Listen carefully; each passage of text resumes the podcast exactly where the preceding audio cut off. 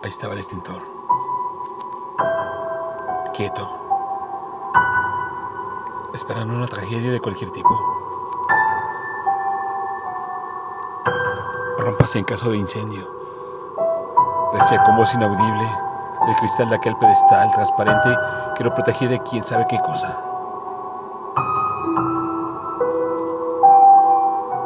Entonces, vomité un grito.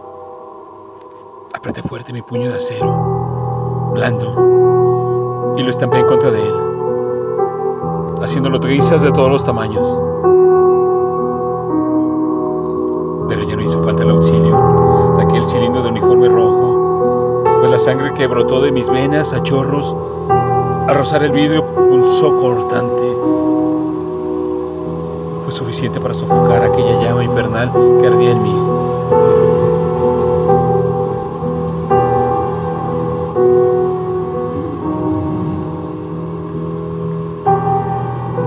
Extintor.